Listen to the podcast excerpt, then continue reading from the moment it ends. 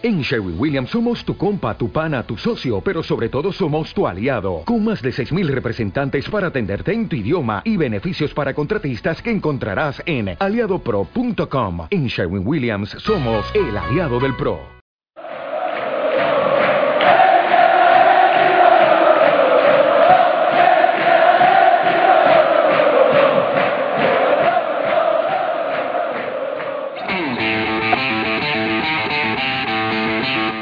Episodio 58, 14 de mayo de 2012.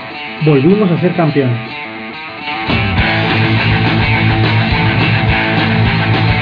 Bienvenidos a estos Atleti, ya en el último episodio que cierra la temporada 2011-2012 con un sabor agridulce. El miércoles celebrábamos el título europeo, pero ayer no pudimos celebrar la clasificación para la Liga de Campeones.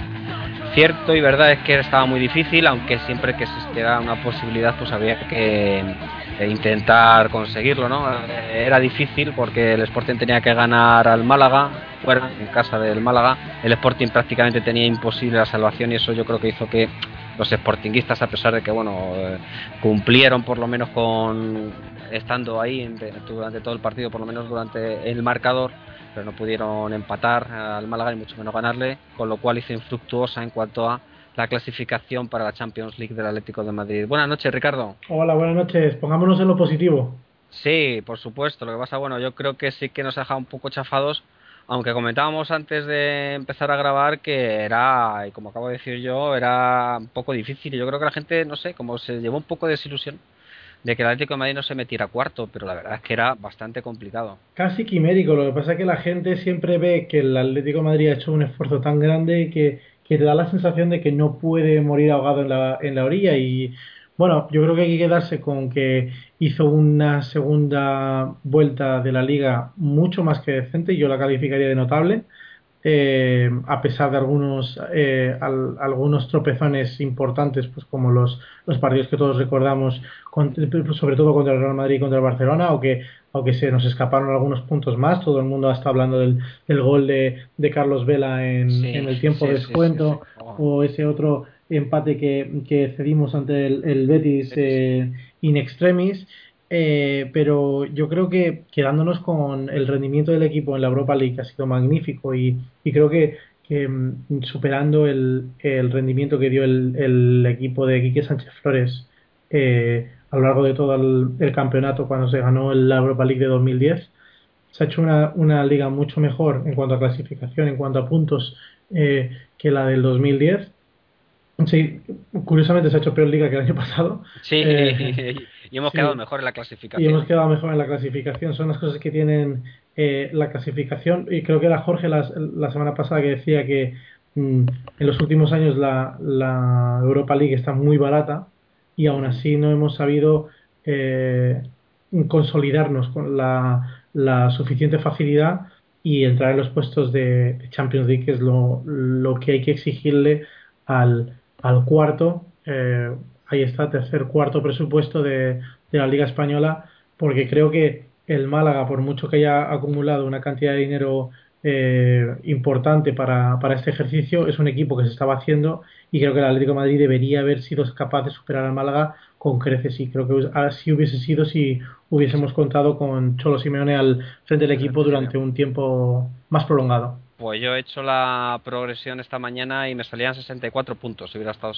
desde el principio con los números que lleva hasta ahora, que han sido 37 puntos en 22 partidos. Si los tiendes a 38, hubiera sido 64 que hubiera dado de sobra para clasificarse para la Liga de Campeones. Lo que pasa es que yo creo que, no sé, nunca se sabe. Yo es que esto del fútbol, fíjate que hay gente detrás del fútbol, lo analiza, lo estudia, eh, ve mil partidos todas las temporadas y yo esto nadie lo sabe descifrar realmente. Lo más probable es que hubiéramos hecho de luego más puntos. Eso es lo, lo, que se deriva ¿no? de la actuación de uno y otro entrenador. Pero bueno, no lo sé, no lo sé, Ricardo.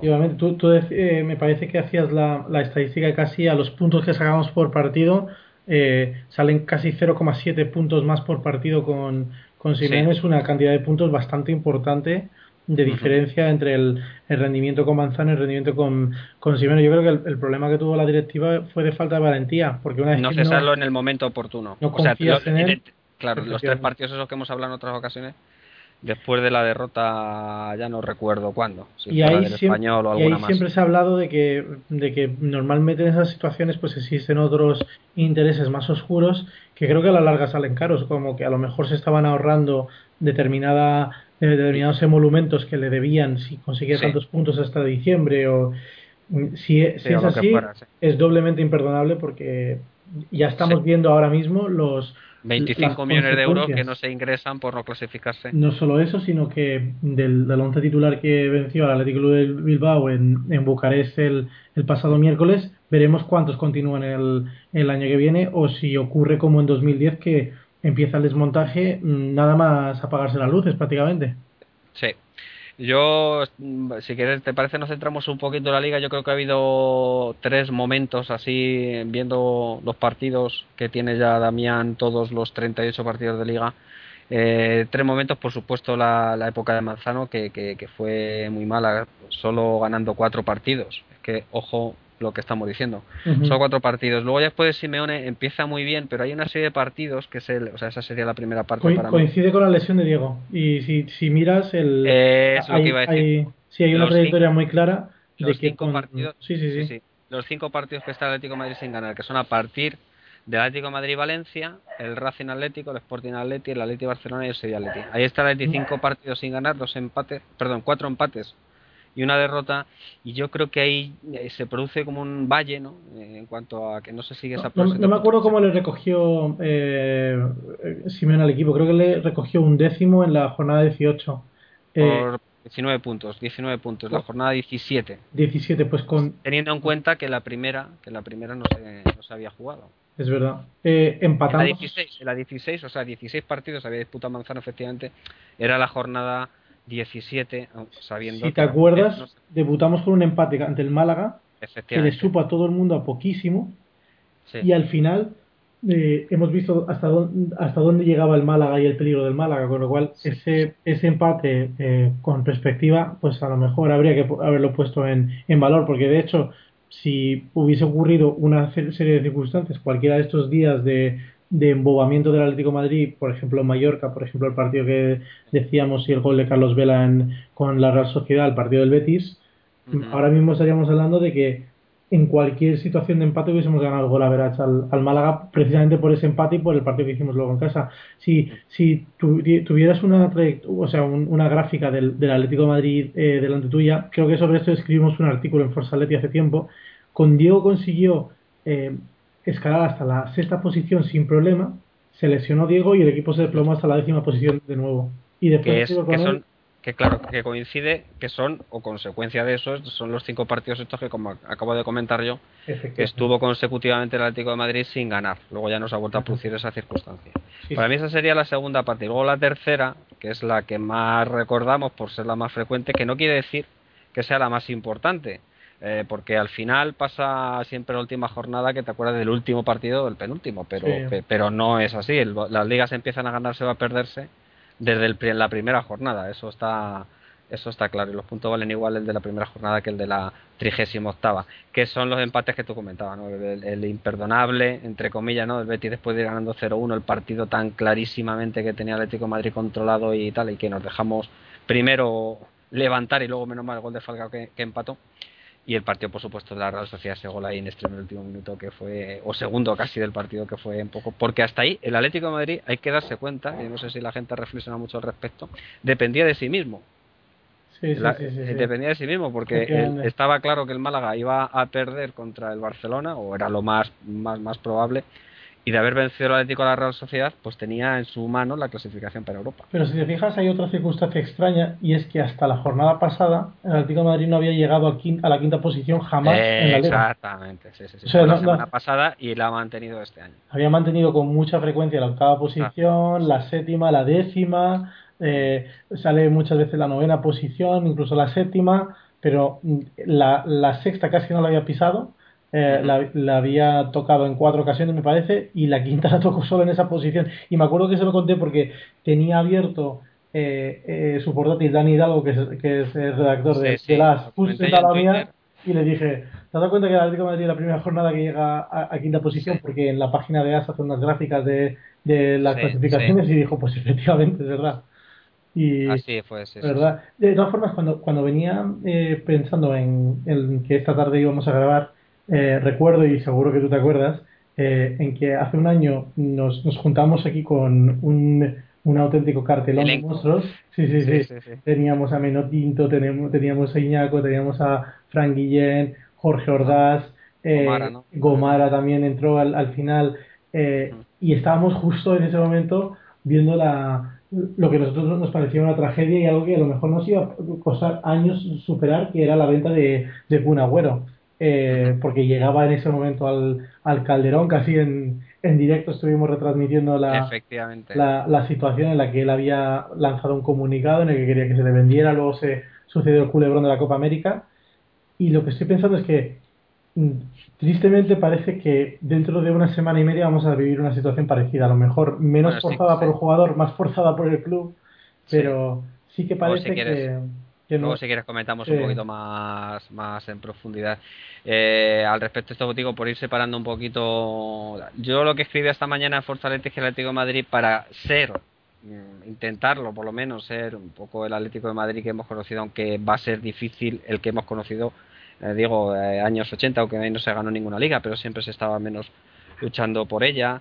En los 90 en alguna época, la primera parte de la década también se estuvo ahí luchando por la liga, ganamos alguna copa, luego llegó el doblete. El Madrid tiene que mentalizarse de que tiene que ser mucho más regular eh, a lo largo de la liga. Es que y eso que este año hemos tenido un montón de oportunidades, porque estamos hablando de que el Atlético ha hecho una temporada súper irregular, pero como acabamos de comentar también, venciendo a la Real Sociedad, estaba en disposición de acceder a la Liga de Campeones por sus propios méritos, sin depender de que el Sporting ganara o empatara en Málaga. Es que realmente hay una... bloques que suelen hacerse a última jornada, ¿no? Hay una base muy decente en esta plantilla y, y encima ha sonado la flauta de esos esos típicos eh, fichajes raros que por el motivo que sea en el Atlético de Madrid nunca cuajan y creo que, que Adrián es el perfecto ejemplo de, de jugador que llegó con, con Vitola de Pufo eh, y creo que pocos se pueden atribuir el mérito de, decir, Yo creo que ninguno. Eh, confío en Adrián antes de que se calce las botas. Después de calzarse las botas y verle dos o tres partidos y ver esa entrega y esa honestidad, pues todos nos hacemos adrianistas como el primero, pero creo que sobre el papel, eh, si te dicen Adrián Salvio y te añaden en el último minuto a Falcao, piensas, madre mía, ¿quién va a marcar goles en este equipo? lo, piensas, dices, eh, Falcao no se va a meter en el equipo eh, a tiempo, Salvio es, es, un jugador mm, siempre prometedor, pero que muchos le critican que no termina de dar ese salto de calidad que se le supone. y Adrián era una incógnita por completo. Ya no te digo Pizzi, que, que venía con, con, con, ese cartel parecido al que tenía Rubén Miquel en, eh, que le mandamos a Zaragoza, con, esa sensación de mm, producto de Jorge Méndez para foguearse o para por lo menos meterle en el escaparate de la primera división. Si a eso le añades Juan Fran, lateral derecho, Miranda, que ha hecho una temporada bastante decente. Y, y bueno, Miranda, Miranda, empezó con unas dudas tremendas. O sea, yo, yo me acuerdo, leyendo el otro día tu, tu crónica sobre la, la final de Bucarest, eh, uno de los, de los jugadores que destaca sobremanera y creo que es de los más destacables de esta temporada.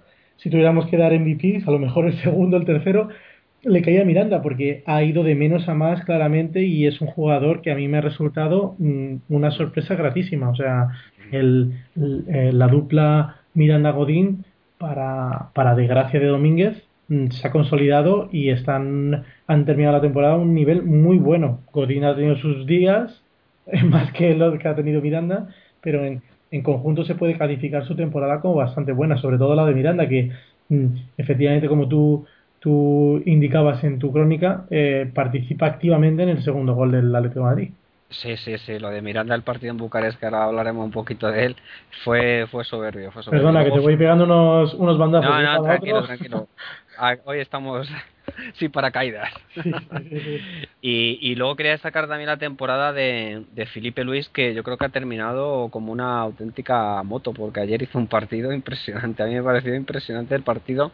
Ya otra vez, no solo ha sido ese partido de ayer, no otros partidos, pero quizá ayer fue, no sé, más destacable que, que, en otras ocasiones y está recuperando la forma. Como bien dices, yo creo que el Atleti tiene una una base consolidada de un equipo bastante eh, equilibrado. Pase lo que pase, te da la sensación de que ningún jugador ha retrocedido.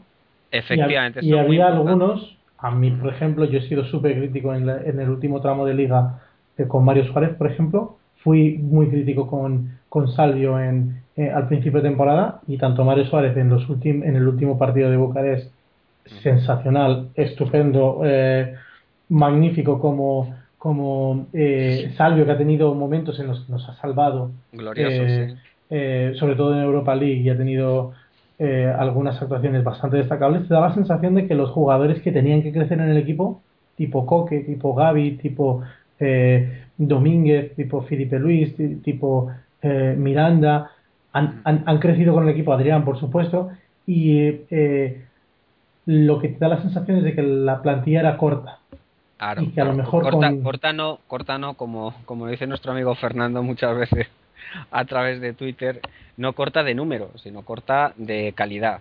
Así que había 14, 13, 13, 14, tiene claro, 25, claro. Eh, había 13, 14 jugadores eh, a un nivel 3 muy buenos y otros 10, 12 pues bastante aceptables, a un nivel medio medio alto, pero claro, pocos. Si tú en diciembre sabes que a Silvio le vas a tener que operar y Antonio López tiene un problema físico que va a llegar al penúltimo partido de liga, necesitas los laterales. Es que es así. Claro, hemos tenido suerte porque comentábamos la lesión de Diego que ha sido yo creo esa, esa media a los pocos partidos de, llegar Simeone que, fue un, un hándicap verdaderamente importante pero después de Diego ningún otro jugador importante se ha lesionado durante muchas jornadas. Pero ojo le hemos visto sí sí sí le hemos visto las orejas al lobo. Te acuerdas que contra el Betis tuvimos que eh, tocar a rebato y sacar a Diego del, del, banquillo que le queríamos dar descanso y al final hubo que ponerle o sea el equipo ah, ah. carburó sin Diego partido y medio cuando se lesionó Sí, sí, pero, pero, pero que, te, quiero decir que no han sido estas veces que se te lesionan tres, cuatro jugadores a la vez, entonces ya sí que te queda el equipo absolutamente desmontado, pero efectivamente salvo Diego, pues Juan Fran nos ha lesionado, tú imagínate que se lesiona Juan Fran o se lesiona Felipe Luis, ¿no? Que, no había lateral izquierdo Felipe Luis. Puede jugar Domínguez, pero no es un jugador que está habituado a esa posición, aunque cuando juega pues no lo hace del todo mal y no se ha lesionado Falcao, no se ha lesionado Falcao, que si hubiera lesionado pues hubiéramos estaríamos hablando de otra cosa. En fin, yo creo que la liga eh, se ha ido, como estamos indicando, de, menos a más y ese de menos a más al final pues no ha resultado suficiente para conseguir el objetivo de, de jugar en Liga de Campeones. Otro año nos quedamos sin, sin disfrutar del Atlético de Madrid en, en la Liga de Campeones. En fin, pues es que yo creo que no hablando de justicias en justicia, no sé qué te parecerá, pero yo creo que es que no hay ni injusticia ni, ni justicias, hay lo que hay y ya está. Pues si la se hubiera metido ayer, pues se hubiera metido y ya está. Y si no se hubiera metido, no se hubiera metido. Pero, cuando te faltan cuatro jugadores, mm, incluso alguno más, si me apuras, eh, competitivos para que la plantilla esté compensada, son muchos jugadores, ¿eh? Sí, sí. No, no puedes esperar que, que Felipe Luis tenga 50 tardes gloriosas ni esperar que Juan Fran sea regular y no cometa errores en, en 40 tardes. Es que va a cometer tres tardes malas y es que es así. Y si se junta una tarde mala de, de un central con la de un lateral con la de un delantero, pues el delantero no te mete los dos goles que tenía que meter y, y por la defensa entran dos goles que no tenían que entrar y, y esos tres puntos se van al limbo. Y así se han ido al limbo varios puntos. Y seguimos sin estar cerca del nivel competitivo que tienen los dos grandes de la liga, para desgracia nuestra y de los otros 18 equipos de 17 equipos de primera división. Y de la liga, Ricardo, porque eso ya es una cuestión endémica que yo no sé si algún día, desde luego si sigue así, no. O hay algún cambio, o yo creo que Hasta que no se regule al, estilo americano de, de controlar los presupuestos. si, si pueda ni siquiera acercarse a, al Real Madrid y al Barcelona, si es que es casi imposible. O sea, es que el Madrid ha perdido 14 puntos a lo largo de la temporada, así es que eso es una barbaridad. Ahora, quiero llamar la atención sobre, sobre un tema, y es que lo que sí que me ha gustado, y creo que eh, antes estabas poniendo como tramos a la liga, si tenemos que destacar un, un tema eh, importante es que creo que con Simeone este equipo eh, rinde con una profesionalidad que por estos lares creo que ni tú ni yo hemos visto en los últimos años. Porque llegar al último partido de liga con esa seriedad, viendo la, la situación que había en, en, en Villarreal de, de peligro, eh, que te dé absolutamente igual lo que mm, le vaya a pasar al contrario y jugar tu partido, que es lo que se corresponde como profesionales, y ganarlo simplemente, que es lo que se le exige, mm, esto no lo hemos visto demasiado por aquí. No, no está Carlos. Yo los dos únicos partidos que yo en uno fui bastante duro, que fue el partido de Levante, de, en Valencia contra Levante, y, y, en Mallorca. Pero ahí hay que tener en cuenta lo que comentamos ya en su día, que el Atlético de Madrid venía de jugar el jueves por la noche y le metieron partido domingo por la mañana y partido a las 4 de la tarde en Mallorca. sí, el partido de Mallorca es para olvidar, pero también se daba la circunstancia de que veníamos de, de, dónde? Del partido de Besiktas, ¿no? Sí, sí, sí, que es que el Atlético de Madrid ni pasó por Madrid. Sí, sí, sí. Que fueron directamente a Mallorca porque en un principio iban a ir a Madrid, pero se conoce que luego ya pues pensaron y dijeron, ¿para qué vamos a ir a Madrid si nos tenemos que quedar en Mallorca para jugar pasado mañana? No son esas cosas de la Liga del Fútbol Profesional, pues que no que no se no se termina de, de entender, pero que parece, y si nadie lo remedia, que la temporada que viene pues seguiremos igual con este escándalo de horarios que no se tiene en cuenta pues prácticamente ninguna ninguna circunstancia. Sí, bueno, y, que se perjudica al espectador claramente, porque vamos. Por supuesto.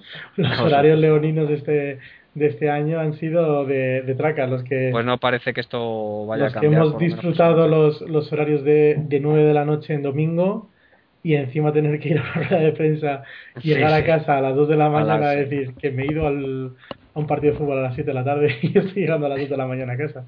Y no me he ido de juerga, ¿eh? Y no me he ido de juerga. Pero tener el cuerpo como si te hubieras ido de juerga. Si quieres comentamos un poquito el partido de la final de la Europa League, que aunque han pasado unos días, pues yo creo que merece la pena comentar la gran trayectoria que ha hecho el Atlético de Madrid en la Europa League, donde ahí sí yo creo que nadie le puede poner ni un solo pero a yo creo que ha sido el mejor equipo de largo de la Europa League y incluso de, de muchos de la Liga de Campeones no no efectivamente y además el, yo creo que en lo que todo el mundo coincidía era que mm, parecía una final justa era el, el, equipo que había hecho una trayectoria mm, mm. de, de récord y efectivamente ganando la final el Atlético de Madrid eh, consiguió un, un récord que quedará para los anales que, un equipo haya conseguido encadenar 12 victorias en, en una competición europea. Eh, además, batiendo un par de récords por el camino, porque eh, creo que, que, batió récords personales de goleadores. Eh, los, mm, Simeón es el tercer jugador de la historia que gana la, la, la Europa League como jugador y como entrenador, el primer argentino que lo consigue. Mm, vamos, una, una ah, serie de ah. datos que son tantos que y además no, le quiero ah, Hay alguno más, hay alguno más ahí que hemos estado comentando Damián y yo que, pues, ahora nos dirá. No voy a decir ninguno más, que los repita, además los, dice con toda la gracia del mundo y yo no tengo ningún salero para eso. Eh, espera un eh, poquito que, que, luego lo comentamos, pero sí, sí, efectivamente la trayectoria del Atlético de Madrid haya sido absolutamente intachable. Y como ya adelantamos, que de las veces, pocas veces que yo creo que, que, hemos acertado, ¿no? ya lo dijimos también en algún podcast que habíamos Atlético Madrid mentalizado para este tipo de, de partidos que son como sprinters, ¿no? Si lo trasladáramos al atletismo, pues son sprinters, ¿no? La verdad es que yo creo que... en, carrera de 100 metros, en, en, uno de estos programas estábamos Jorge, tú y yo, y yo me, me lancé a la piscina total y me dijo Jorge, ojo que esto queda grabado. Y esas, esas palabras sí que se me han quedado grabadas y he vivido aterrorizado los días hasta la final diciendo, ¿me habré pasado de listo? Seguramente sí. Pero eh, sí que es verdad que se impuso la lógica y el equipo con más experiencia internacional ganó la final, pero con una solvencia que yo creo que, vamos, a, a mí me sorprendió totalmente la, la solvencia y la facilidad, sí. cómo todo funcionó de acuerdo al guion, porque el, el había hecho partidos estupendos en, en, lugares complicadísimos y el Atlético de Madrid supo anular todas esas eh, esa ventaja anímica que traía el Atlético Bilbao y creo que es, es mérito de, de, Simeone que supo jugarle el partido estratégico a Bielsa y hacerle sentir incómodo. Y esa doble línea defensiva hay, hay un montón de factores tácticos que a lo mejor no merece la pena meterse tanto al detalle pero porque se, han, se ha escrito mucho sobre ello estos días pero esa doble línea defensiva que, que puso Simeone en defensa me, me, pareció magistral porque no consiguieron en ningún momento arrebatarlo eh, cómo, cómo le encimaron a Llorente los dos centrales a la vez y, y eh, la forma en el, en el que la, la delantera jugó con, con, muchísima inteligencia y el, el papel destacadísimo de Gaby y Mario, que a mí me, bueno, dejó sorprendidísimo. Es un partido de 10. es que lo mires por donde lo mires. Efectivamente, es que sí, sí, coincidió que mm, todos ofrecieron su mejor versión justo el día oportuno, en el momento exacto, donde más se les requería que es en una final de la Copa de Europa. Tres goles a pierna cambiada de, de, dos jugadores. Pues a mí me parece que no se puede pedir más al, a, la suerte y, y, no sé si, si nos vamos directamente con Damián a que nos cuente más cosas, ¿no, Julio? Sí, por supuesto. Damián, buenas noches. Hola, buenas noches, ¿qué tal? Yo supongo que quería terminar un poquito esto de, de, los datos en yo creo que el protagonista de toda la temporada por encima de, todos, aunque como hemos comentado sobre todo la Europa League todos estuvieron a nivel que estuvo Falcao y ahí ya no caben ni estrategias, ni tácticas, ni mentalización, ni nada. Si un tío te coge el balón a 30 metros y te lo clava en la cuadra, pues ahí ya no cabe ninguna ninguna circunstancia como le ocurrió a Falcao en el primer gol y a raíz de ahí la final ya se cantó mucho para el Atlético. Yo creo que mucho Falcao, ¿no, Damián? Mucho Falcao, pero también hay otros protagonistas. Eh, vamos, vamos con los datos primero de la Europa League. El Atlético se hizo con su cuarto título continental tras la Recopa, la Europa League del 2010 y la Supercopa y su quinto título internacional. Lo hizo además batiendo un récord histórico. El Atlético ganó 12 partidos de forma consecutiva en la Europa League. Nunca ningún equipo había conseguido ganar 12 partidos europeos consecutivos. Los datos del Atlético, decíamos, en Europa League han sido muy buenos. De los 19 partidos que ha jugado, ha ganado 17, con un empate y una derrota. Por cierto, Adrián ha sido el único jugador del Atlético que ha disputado todos los partidos de la Europa League. Que han, sido una barbaridad, que han sido una barbaridad de ellos. Pues claro, porque empezamos en agosto a jugar. Eso también 19 nos partidos, 19 partidos, son muchísimos partidos. todos. La, mitad de una temporada liguera. Sí. Y como decía, el eh, protagonista absoluto de la Europa League, Falcao, el colombiano, ha terminado con 12 goles y revalida por segundo año consecutivo el título de máximo goleador de la competición. Adrián ha sido el tercer máximo goleador pero también tenemos otros protagonistas colchoneros en otros apartados estadísticos. Por ejemplo, Diego ha sido el máximo asistente con 7, Falcao ha sido el, que más veces ha disparado a puerta con 25, Adrián ha sido el jugador que más veces ha incurrido en fuera de juego con 16 y por último, Gaby también ha sido primero en dos categorías, como Adrián y Falcao. Gaby ha sido el que más tarjetas amarillas ha visto con 5 y el que más faltas ha cometido con 39. Por delante, ojo, de Falcao y Llorente. o sea que Falcao también ha hecho, ha hecho y Llorente también. Falcao y Llorente 33, segundo y tercero. Qué curioso, qué curioso. Pero tremendo. Eh, ¿No, ¿No, se le da a Gaby la importancia que tiene su juego subterráneo? Sí, está ahí para eso, vaya. Y, creo que la verdad es que el, el, temporador en Europa que ha hecho Gaby sobre todo es, es digno de mención y más protagonistas, como no, Diego Pablo Simeone. Desde que el Cholo llegó, el Atlético ha ganado todos los partidos en Europa. Suyas son nueve de las doce victorias consecutivas que ha conseguido el Atlético. Es el cuarto entrenador que consigue títulos como entrenador y como jugador en el, Atlético, tras Luis Aragonés, Marcel Domingo y Ovejero. y además... eso no es, perdona, eso no es un dato así para pasarlo por alto, ¿eh? Es para que eh. le mete con letras de oro en la historia si es que no lo estaba ya. Sí, sí, aunque lleva media temporada, esperemos que esté muchas más, pero, ya de entrada... Él, es parte del, del, doblete, o sea, ya, ya tiene ya tiene una aureola de, leyenda que esto le agranda a unos niveles en la, en la temporada en la que llega a mitad de temporada, que suele ser una temporada de urgencias. Sí, decía Simeone el otro día que había estado aquí cuatro años y se había ido con tres títulos. Sí, sí. Yo creo que la, la, la ratio años-título debe de ser de las más altas de toda la historia del Atlético de Madrid, ¿no? Sí, sí, sí. Y además, bueno, también como dijo Ricardo antes, es el primer entrenador argentino que consigue eh, la Europa League. Perdona por pisarte el dato. no pasa nada, hombre. Un último dato europeo. El miércoles, en la final, el Atlético jugó su partido número 100 en la Copa de la UEFA. Es el segundo club español que llega a los 100 partidos en esta competición, tras el Valencia que lleva 107.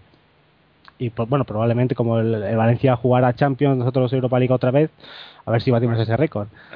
Vamos a ser los reyes de la Europa League. Sí. Sobre todo si las tenemos que jugar desde julio. Madre mía, este año no, menos este mal. Año ¿eh? no. no, este año menos mal que, que, Pero bueno, si hubiésemos jugado Champions, ya sabes cómo nos fue la Champions y por eso mismo tuvimos que jugar desde julio, porque nos fuimos en primera ronda y perdimos parte del coeficiente. Bueno, pues eh, la, verdad es que los datos interesantísimos. Seguro que sobre el Málaga has traído alguno más, ¿no? Y, sí, pero quería, quería apuntaros una cosa, eh, que ya supongo que, que el Atlético de Madrid es el octavo en el ranking europeo. una cosa que hay que dar tal un poco, pero oiga, si se hubieran clasificado para, para la Champions hubiera sido cabeza de serie. cabeza de serie de, la Champions League. Sí, sí, sí. Eh, como estábamos a como estamos. Sí, eh, pero. No sé si te dice mucho eso o no te dice mucho eso, pero no sé. A mí me, eso es importante. Dice que vivimos de prestado.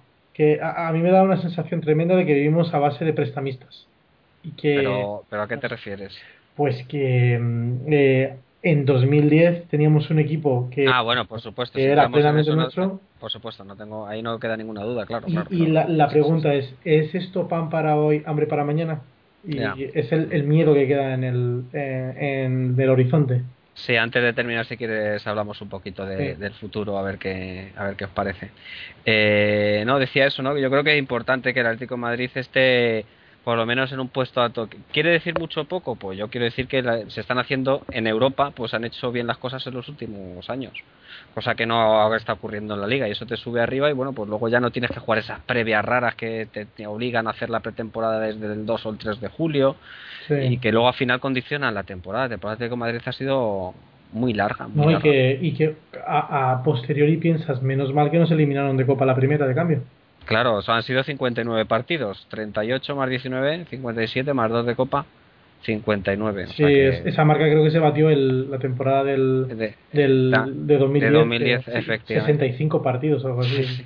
Fijaros que el Atlético empezó la temporada el 14 de julio, cuando jugó contra la gimnástica. Hace 10 meses. Una barbaridad. Una barbaridad, sí. Sí, sí, sí. Marcó, el primer gol, por cierto, regalón y el último Falcao. Volvemos a la liga. Con los datos de la liga, el, Atlético ganó su segundo partido en la historia en el Madrigal, de los 11 que ha jugado allí. La primera vez que ganó el Atleti allí, también ganó 0-1 y marcó el gol Fabiano Heller. Casi nada. Un gol polémico, por cierto, ¿os acordáis? Sí, sí, con un jugador en el suelo, sí, sí. los Villarreal Atleti siempre han dejado ahí alguna cosilla. Bueno, el Atleti termina la liga con nueve partidos consecutivos sin perder, siete victorias y dos empates. No pierde en liga desde el 11 de abril. Y Falcao, también protagonista en este último partido, jugó su partido número 50 con la rojiblanca. En esos 50 partidos ha marcado 36 goles y ha dado 4 asistencias. Es el cuarto jugador que más goles ha marcado en una misma temporada, tras Elizegui que marcó 48 en la temporada 34-35, Pruden que marcó 47 en la 40-41 y Baltasar que marcó 42 en la 88 89 Uh también que en esa cuarta plaza de Falcao la comparte con Manolo, que también marcó 36 en la 91-92. Jolines. Hay que, hay que remontarse un poco, ¿no? Pues bueno, sí, sí, no, una barbaridad, una barbaridad. Más goles que Hasselbein también, que también marcó una barbaridad de ellos cuando llegó, en fin. Falcao, yo el gran protagonista de la temporada atlética, sin duda. También tenemos alguna cosilla más por ahí. Dos cosas más. Eh, primero, las clasificaciones. El Atlético termina quinto en Liga y jugará otra vez Europa League junto a Levante y Athletic.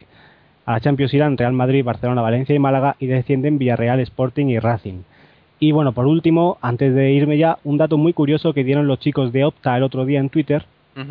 Dice así, las dos copas de la UEFA que han ganado Sevilla y Atlético las han ganado ante los mismos porteros. Fijaros, el Sevilla la ganó ante el, ante el Middlesbrough, cuyo portero era Schwarzer, y ante el Español, cuyo portero era, era, era Iraizoz. Fijaros que Schwarzer e Iraizoz también eran los porteros de Fulham y Athletic en las copas de la UEFA que ganó el Atlético. Increíble. Sí. ¿Iraizoz jugó en el Español? Sí, sí. Jugó la final de la Copa que perdió el Español contra el Sevilla. Sí, sí, sí, no, no, pues no, pues es curioso, curioso. Un dato, vamos, que casi te pone los vellos de punta. da mucho que pensar, sí, sí, sí. Pues nada, Damián, muchísimas gracias, ¿eh? como siempre, por, por esos datos fuera de serie. Nada, a vosotros, hasta la próxima. Venga, hasta luego. Pues nada, Ricardo, no sé si quieres hablar un poquito del futuro. Yo es que estaba viendo un poquito Twitter esta tarde ahí y tal, y ya es que empezar, de verdad, ¿eh? Es que ya es un poco cansino, ¿no? O sea, el día, bueno, ya cuando Miguel Ángel Gil dijo aquello de Falcao justo nada más terminar la Europa League, bueno, ya se te caen, ¿no? Los palos de sombra. Pero perdona, eh, casi toda, yo casi, casi lo prefiero. Sí, sí, eh, prefiero la, sinceridad, ¿no? A esta política. ¿no? ¿no? desde luego que prefiero la sinceridad, cosa que creo que ni aún así se está contando toda la verdad, pero prefiero que por lo menos se manden mensajes claros y, reales al, a los eh, sacaremos una lista de intransferibles antes de que la gente empiece a, renovar su abono. señores, el año pasado no sacaron ninguna lista, todos sabemos exactamente la, la política que el, club sigue. A lo mejor es, es una política que no le cabe más remedio obligado por las circunstancias económicas del entorno, mm, que cada uno juzgue. Yo creo que, realmente que el, equipo tiene un problema de gestión eh, continuado y, grande. Los, gestores económicamente son un desastre. Deportivamente lo han sido eh, un desastre gran, gran parte de, de esas temporadas. Esa temporada la, creo que la salva eh, el entrenador que viene y les hace un milagro con una plantilla que da el do de pecho, pero que está cogida con alfileres y que la mitad no es nuestra, o, por lo menos la mitad relevante eh, no es nuestra y la vamos a tener que o devolver o seguir pagando eh, alquilada o, no se sabe muy bien porque recuerdo, Courtois no es nuestro. Mm, sobre Falcao hay un problema con la con la con la posesión que no la tenemos por completo. Con Silvio es el mismo problema. Eh, Diego no es nuestro, Pizzi no es nuestro, pues la, mitad del equipo. Eh, me, encantará creer que Arda Turán sí, sí, está comprado en propiedad, pero te cabe la duda. Te cabe la duda. Eh, dos jugadores que acaban contrato como Antonio López y Perea te quedan sin dos de los cuatro capitanes. Eh, la verdad es que, el, que en caso de tener que cambiar la plantilla ya estamos otra vez en siete ocho jugadores. más todos los jugadores que no han funcionado. Asunsao evidentemente está en la rampa de salida. Eh, tienes que ver qué pasa con Silvio. Eh, ha jugado. Adrián, ojo, no te lo pierdas. ¿eh? Adrián, que, que, tiene un precio mucho más que asequible para lo que, para lo que ha demostrado que es su calidad. Espérate que a Turán. No creo que vengan a todos, pero mm, recordad el, el, verano pasado, como, como Camineros tuvo una reunión con, con Reyes y estaba, eh, estaba parecía por momentos que se iba al Galatasaray, como se fue Falusi de la noche a la mañana. Mm, esas cosas ocurren y hemos visto que en el Atlético Madrid eh, las buenas temporadas sirven para acercar, lamentablemente. Sí. por eso decía que, a ver, a Miguel Ángel, cuando digo Miguel Ángel Gil se le agradece la, sinceridad, me refiero a que, bueno, eh, como dices tú, pues lanzó un mensaje de, pues mire usted, si esto no pasa, pues Falcao a lo mejor se tiene que ir. Eh, no sé si sé decir sinceridad es lo más adecuado, pero por lo menos no es el mensaje, como tú muy bien has dicho, de sacaremos no sé cuántos jugadores que no se van a ir del Atlético de Madrid y luego no, no lo sacan y al final tal. Pero desde luego lo que no es es el mejor momento, eso está claro, clarísimo. Deja por lo menos que la gente, que nosotros los atléticos, que tanto nos eh, cuesta eh, disfrutar de los triunfos del Atleti, de los triunfos digo de verdad, pues por lo menos que disfrutemos cuatro o cinco días, ¿no? Eso yo creo que, no sé, creo que ya no sé un poco como...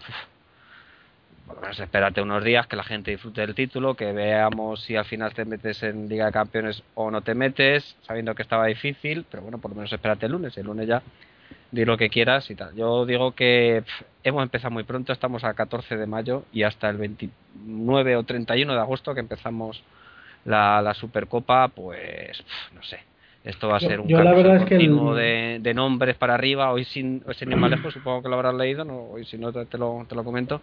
Ya Telemadrid ha sacado la noticia, o, bueno, la noticia, una especulación suya que dice que Falcao vendría al Atlético de Madrid más 15 millones, o sea, Torres he dicho, ¿no? Torres más 15 millones y Falcao, y Falcao al, al Chelsea, yo qué sé, chico. Eh, de aquí hasta agosto aguantar un rumor de, todas, las, de todas las tragedias posibles eh, no sería la peor no no no sería la peor ni mucho menos. Y me voy corriendo a comprarme la camiseta de Torres con, con las mismas. Eh, pero pero claro ahí no estoy hablando desde la objetividad para nada. Y no, pero te eh, digo, te digo ese ejemplo no porque ni me lo creo ni me lo dejo creer ni nada, porque esto hasta que no se vea, pero me refiero a que ya empiezan las especulaciones. Sí, sí, sí, esto, y ya va a ser una. Empieza a decir que esto es una cosa, y claro, y luego el que acierte dirá que es que ha acertado, pero claro, efectivamente has acertado, no es que tenga noticia. Es que es imposible que, que, alguien no acierte si das todas las probabilidades. Del, no creo yo ahora mucho que que Abramovich o Di Matteo estén pensando mucho, o Fernando Torres esté pensando mucho en el Atlético de Madrid, eh, teniendo una final de la Copa de Europa dentro de seis días. No, efectivamente. Ahí pensando si van a vender a uno, van a vender a otro, van a fichar a Falcao. El mercado va a tener, creo que, tres momentos. Uno cuando termine la Champions, eh, y en ese impasse, la Europa, ¿no? hasta, la, hasta la Eurocopa, en la Eurocopa va a depender si finalmente, yo creo que no va a ir ningún jugador del Atlético de Madrid porque la verdad es que no tengo muchas esperanzas, aunque creo que por merecimiento eh, eh, tanto Juan Fran como Adrián merecerían ir. Me, me, me, cabe la duda si es justo que, que Adrián le premien con la Eurocopa después de llevar el chaval eh, encadenando el descenso con, con el Deportivo más el más eh, la competición que lo acaba de contar Damián, que lleva jugando el chico desde julio, se fue al, al, al sub-20. Eh, este chico no ha descansado para nada. Es verdad que tiene una edad en la que no te pasa factura, 23 años, pero si os, si os acordáis el, el, año, los años que jugaba Kun Agüero, eh, Copa América, volvía con el equipo, o un sub-20 o una clasificación olímpica, volvía absolutamente reventado. No, pero tú tranquilo que no va a ir Adrián a la Eurocopa. Eso, vamos, a no ser, a no ser que Villa al final, que ahí es una posibilidad, ¿no? Pero aún así, aunque Villa no pudiera recuperarse para tiempo, las dos líneas, llevaría a Negredo, a Soldado. las dos líneas que, más dudas crean en, en, en, la selección ahora mismo son la delantera y la defensa. Entonces eso le abre esperanzas, entre comillas, eh, pero a la vez eh, preocupación al, al aficionado rojo y blanco porque claro, por una parte quieres que tus jugadores vayan a la selección porque es, es, de justicia. Creo que no ha habido nunca un, un campeón de Europa. Esto, es una. Eso dice Miguel, es mucho, ¿no? Sí, sí, nunca ha habido un campeón de Europa que, que, no haya aportado jugadores a la selección y el Atlético de Madrid eh, incide en el récord. Eh, por dos veces. Sí, sí, sí, efectivamente. Pero yo, creo, que creo que fíjate que a lo mejor con la lesión de Puyol, si no se recupera a tiempo, en lo definitivo, a lo mejor sí que Juan Fran tiene alguna posibilidad Incluso eh, Domínguez, pero, pero es que tampoco. Nada, Domínguez ya lo veo yo, lo veo menos porque no ha jugado con regularidad. Juan Fran sí, y bueno, Juan Fran te digo porque podría ir como no titular porque eso va a ser casi imposible, pero bueno, como segundo lateral derecho y a lo mejor Sergio Ramos juega ya definitivamente central y bueno, ahí a lo mejor sí que hay alguna posibilidad. Pero si yo vas a llevar a, a, Domínguez, a Coque y a Adrián a la selección olímpica, es el otro momento eh, álgido de la pretemporada, creo eh, a mí me parece de total justicia llevarte a Juan Fran a la selección, pero otra vez estamos hablando de, de asuntos como la justicia que a lo mejor no, no, no entran tanto en los parámetros de lo que un aficionado rojiblanco observa con respecto a lo que ha ocurrido con la selección en, los, en las últimas temporadas. Yo por lo menos tengo la sensación clara de que el fútbol o la, la selección o el seleccionador no ha sido justo con, con Atlético Madrid en las últimas temporadas. Pero fíjate que repasando con Fernando todos estos capítulos que hemos ido haciendo a lo largo de la temporada, que han sido que han sido muchos, creo bastante interesantes a la gente que le guste la historia. A lo mejor a la gente, pues, o hay parte de la gente que no que no le gusta mucho la historia, pero sí que comentábamos alguna vez y precisamente los episodios que dedicamos a Luis Aragonés, que no recuerdo exactamente nueve partidos, pero siendo un jugador Luis Aragonés que lo ha sido todo yo creo, en por supuesto, en el Atlético de Madrid y, ha sido mucho en el fútbol español, ha ido, mm, fue muy, pocos partidos a la selección, teniendo en cuenta, es verdad, que entonces no se jugaban tantos partidos como hay ahora, pero aún así, muy pocos partidos. O sea que Fernando dice que, que la selección nunca nunca ha sido muy benévola con, con los jugadores del Atlético de Madrid. Sí, de hecho Fernando Torres creo que ostenta el récord de jugador del Atlético de Madrid de largo sobre el segundo y solo contando su etapa en el Atlético de Madrid, o sea, sin contar eh, a partir de su marcha. y el Atlético de Madrid ha habido jugadores españoles de mucha, mucha, mucha categoría, por más que ahora, pues al común de los mortales seguidores futboleros en general me refiero, pues a lo mejor los nombres de Gárate, Luis, eh, pues no son, te, te ponen los ejemplos así más tan, ¿no? Pero de Arteche también, por ejemplo. De Arteche que ha sido también un magnífico jugador, pues tampoco fue mucho. Manolo quizá más, en esa época Manolo fue más, en fin. Que la selección nunca ha sido muy muy justa o, no sé, benévola. Pues eso, el, en general, vamos, no solo es una cuestión de parar tres, tres etapas álgidas, que creo que es mm, después de que termine la Champions, mm, justo antes de la Eurocopa o después de la Eurocopa, justo antes del Mundial y, después del Mundial. De, la, de la Olimpiada. eso es, las Olimpiadas, perdona.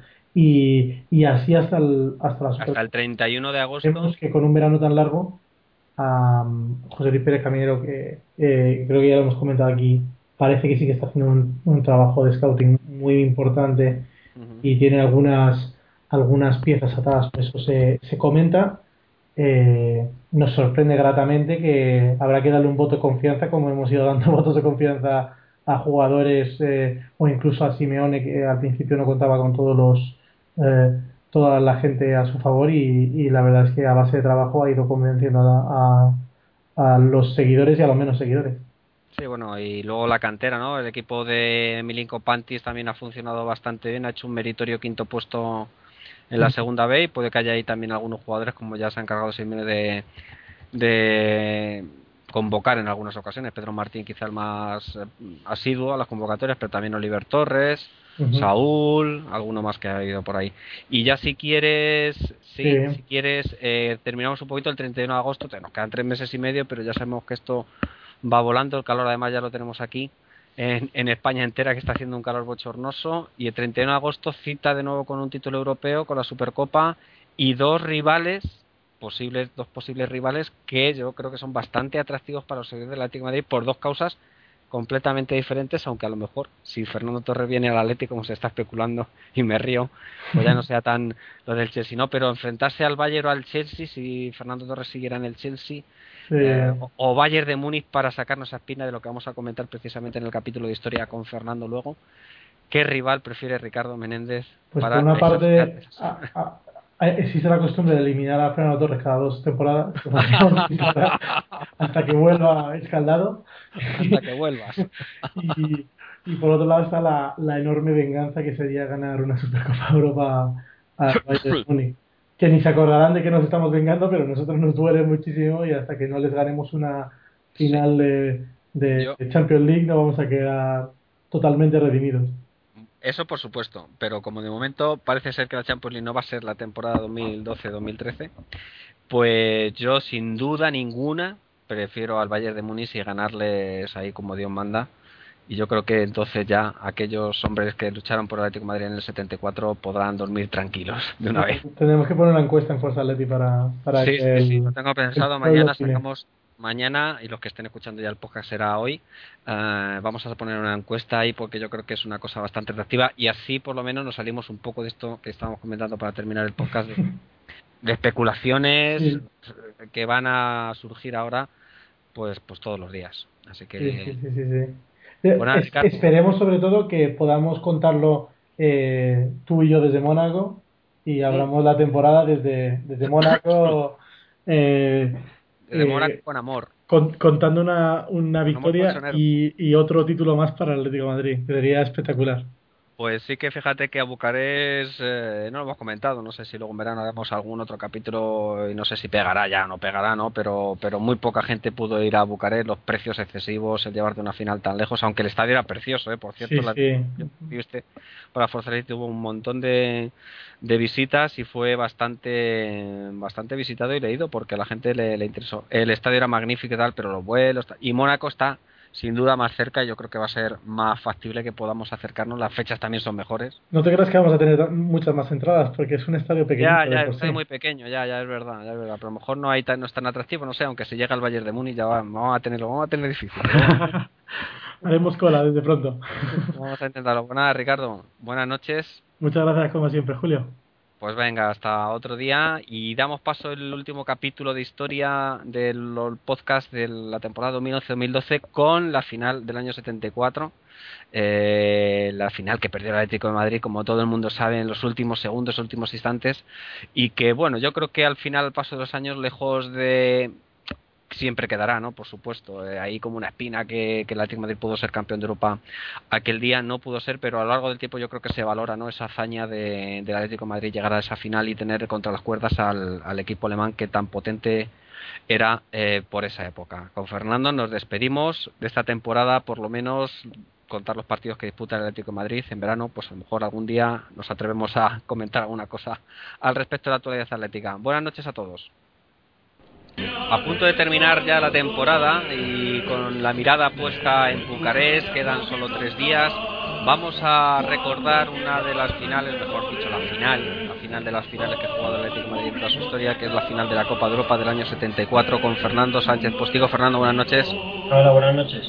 Una final también de triste recuerdo como la del 86, eh, que nosotros no, no, pudimos ver, pero que eh, pues la guardamos en la memoria con tristeza, eh, porque estuvimos a nada, a unos segundos simplemente de programarnos campeón de Europa con un equipazo que tenía el Atlético de Madrid, pero es que enfrente, teníamos a la selección alemana que acababa de ganar hacía dos años la, Eurocopa de Bélgica y que meses, un par de meses después ganaría el Mundial de Alemania, Fernando. Sí, triste pero a la vez alegre, porque si te pones a pensar, llegar a una final de la Copa Europa es la única vez que ha sido en nuestra historia y estuvimos a punto de ganarla, cuando nos faltaron apenas 10 segundos. Por lo tanto, es triste por cómo se perdió, pero alegre por el palmarés que siempre quedará como que es la única final de la Copa Europa que hemos jugado. En esa temporada habíamos ganado la Liga el año anterior y como siempre pues el campeón de Liga iba a la Copa de Europa. En primera ronda nos tocó el Galatasaray, nos costó bastante en el Calderón y 0-1 en Turquía con un gol de Salcedo en la prórroga, o sea, sufrió muchísimo.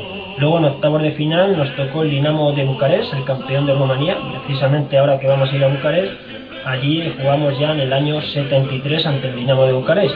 Se ganó 0-2 allí y en el partido de vuelta 2-2 en el Calderón. Fácil eliminatoria y ya pasamos a los cuartos de final, donde nos cruzamos con el Estrella Roja. Y en el 86 también nos cruzamos con el cuartos 12 años antes también nos enfrentamos a los yugoslavos.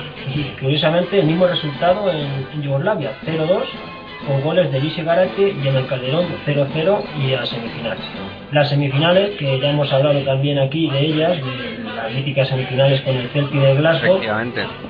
El 0-0 recordadísimo de Glasgow, con las expulsiones, las polémicas, el hábito turco, un partido heroico. Y luego la vuelta en el Calderón, en el, para mí, emocionante que jamás se va a jugar en la historia del Atlético de Madrid en el Vicente Calderón.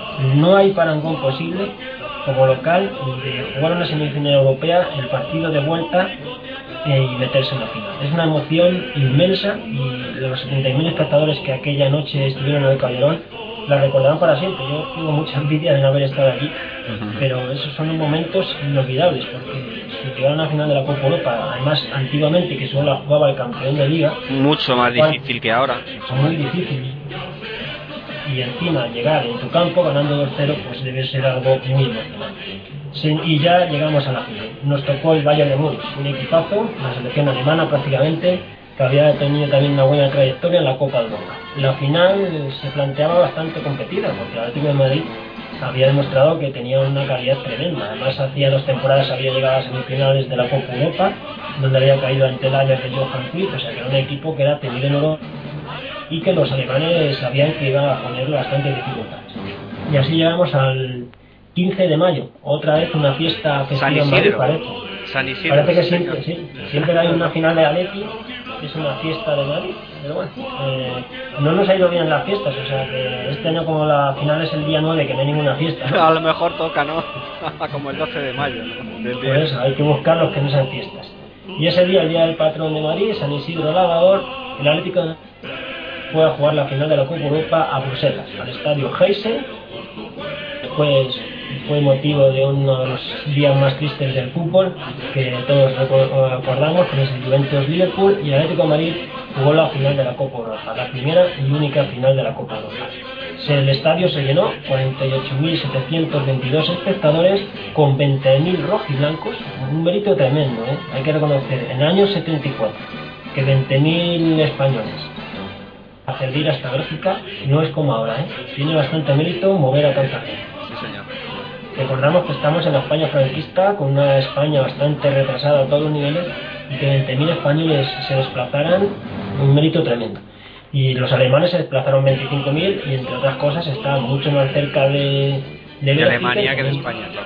Y tenían un nivel económico muchísimo mayor. O sea que solo nos sacaron 5.000 espectadores de Por lo tanto, a nivel de espectadores no había dificultad Además, el ánimo español de la hinchada se notó más que la eh, silenciosa, en ocasiones hinchada. Juan Carlos Lorenzo era el entrenador del Atlético Madrid, era un técnico argentino, que, de los mejores de la historia, que había hecho una gran trayectoria en Argentina y nosotros lo fichamos. Y formó ese día con este 11 titular. Reina, Melo, Cachoreida, Heredia, Eusebio, Cajón. Eso era la defensa. Y luego en el medio campo, Luis Aragonés, Adelardo y Dureta. Y ya en la punta, Sandro parte y Gara. Luego en la segunda parte entraron Becerra por Ufarte y Alberto por. En tanto, en los alemanes, el once inicial eh, que puso en lista el entrenador Udo Lattek, que algunos lo recordaréis porque entrenó al Barcelona, era un hombre calvito así con cara de mala leche que entrenó al Barcelona en los años 80. Pues este era el entrenador alemán, Udo Lattek, y formó una selección que nos suenan los nombres a casi todos los hemos seguido la trayectoria. El portero súper conocido, Mayer, para mí el mejor portero de la historia de Alemania. En la defensa, Hansen. El siguiente nombre, Becker. Ya con eso queda todo dicho que era el Bayern de Múnich. El siguiente, el innombrable, Schnaufenweber o como se diga el tipo este. Schwarzenberg, yo, creo, yo lo digo Schwarzenberg, no sé si se. No, no me gusta ni nombrarlo, porque luego recordaremos lo que es. Y luego en el lateral izquierdo, Roth.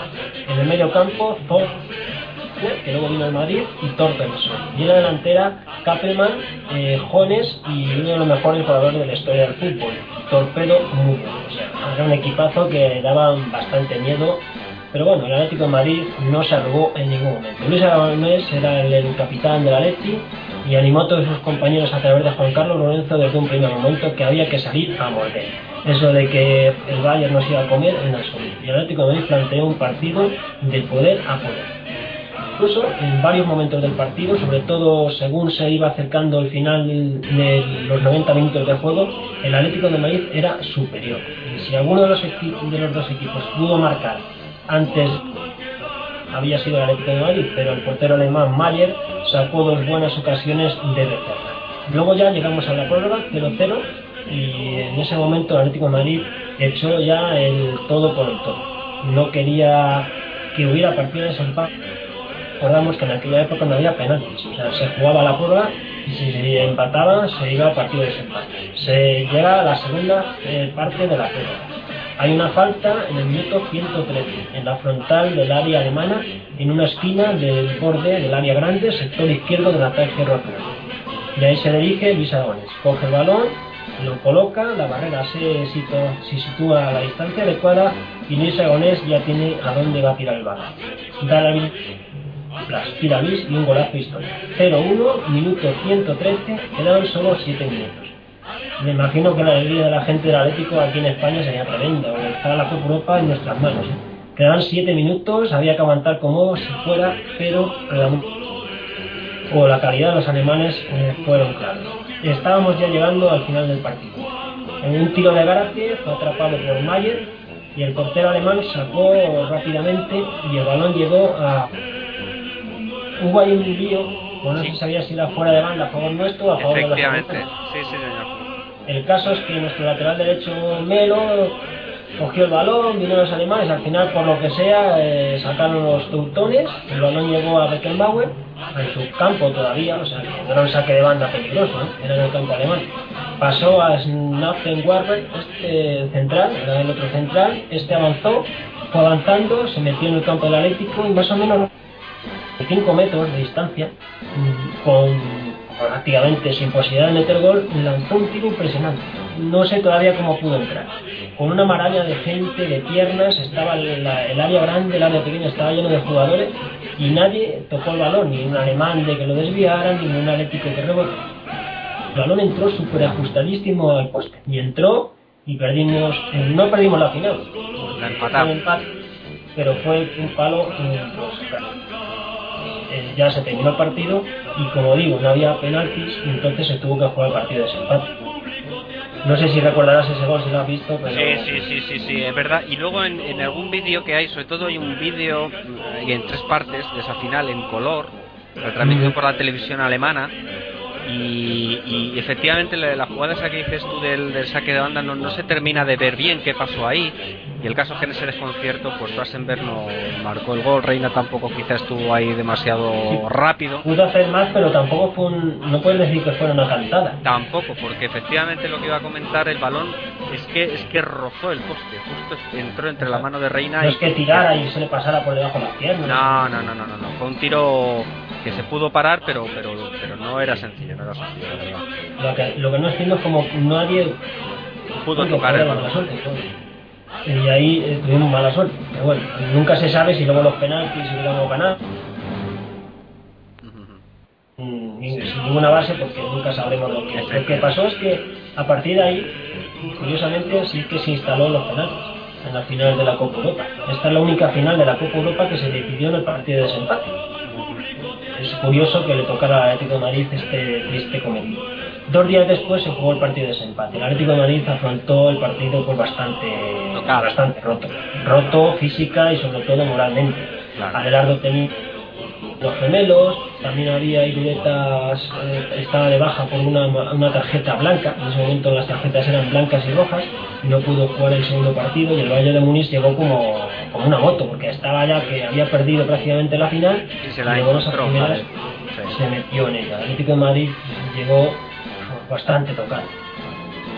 La perdimos bastante justamente por un 4-0. El de mayo, de nuevo en el estadio de Heysel. Y lógicamente, si en el primer partido había 48.000 espectadores, en el segundo ya solo 23.000. La gente se preguntará por qué. Hombre, quedarse dos días esperando allí no es bastante no es bastante fácil para los bolsillos de la época. Sobre todo los españoles se volvieron muchísimos, lógicamente, y en ese partido sí que hubo más alemanes. Y así solo 23.000 espectadores. Y eh, Juan Carlos Lorenzo alienó, eh, formó este equipo. Reina, Melo, Heredia, Eusebio, Capón. Alberto, parte en el 66. Adelardo, Venegas, que sustituyó a Adelardo, que está bastante tocado en el 60. Salcedo, Becerra, Luis Aragones y Lati y los alemanes formaron con el mismo equipo que en el partido en el primer partido.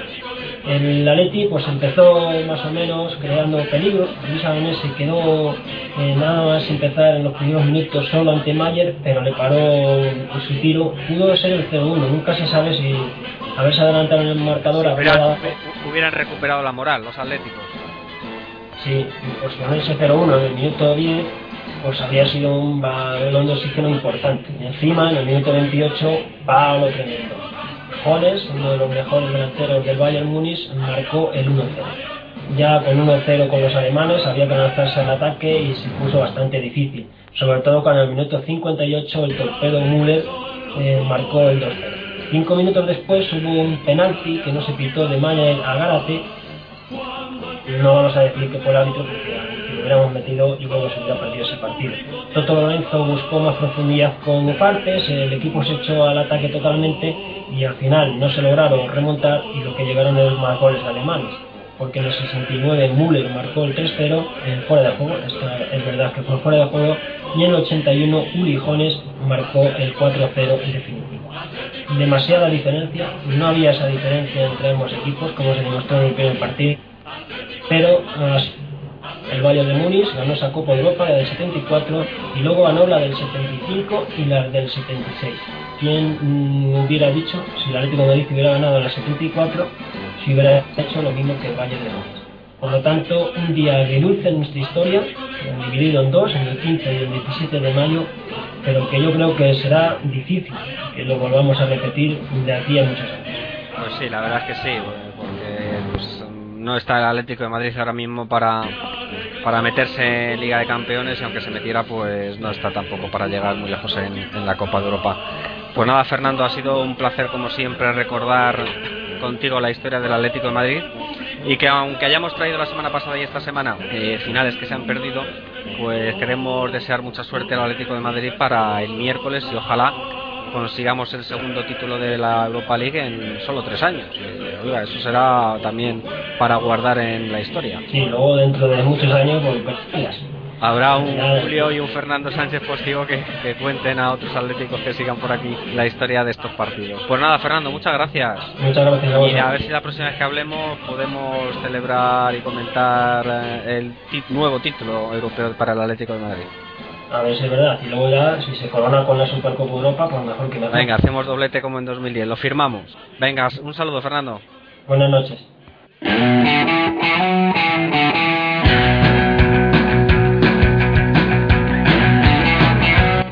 Y esto ha sido todo por esta semana. No olvides dejarnos tus comentarios en Facebook, en facebook.com barra estosatleti. Podéis seguirnos también en Twitter en la cuenta arroba estosatleti o por email en info arroba estosatleti.es. Esosaletti está compuesto por Damián Carbajo, Miguel Ángel Espósito, Julio Mejía, Ricardo Menéndez, Jorge Ordaz, Jesús Salido y José Antonio Vallés. Colabora Fernando Sánchez Postigo. Nuestras cuentas de Twitter y otros enlaces de interés los podéis encontrar en las notas del programa. Un saludo y forza Atleti.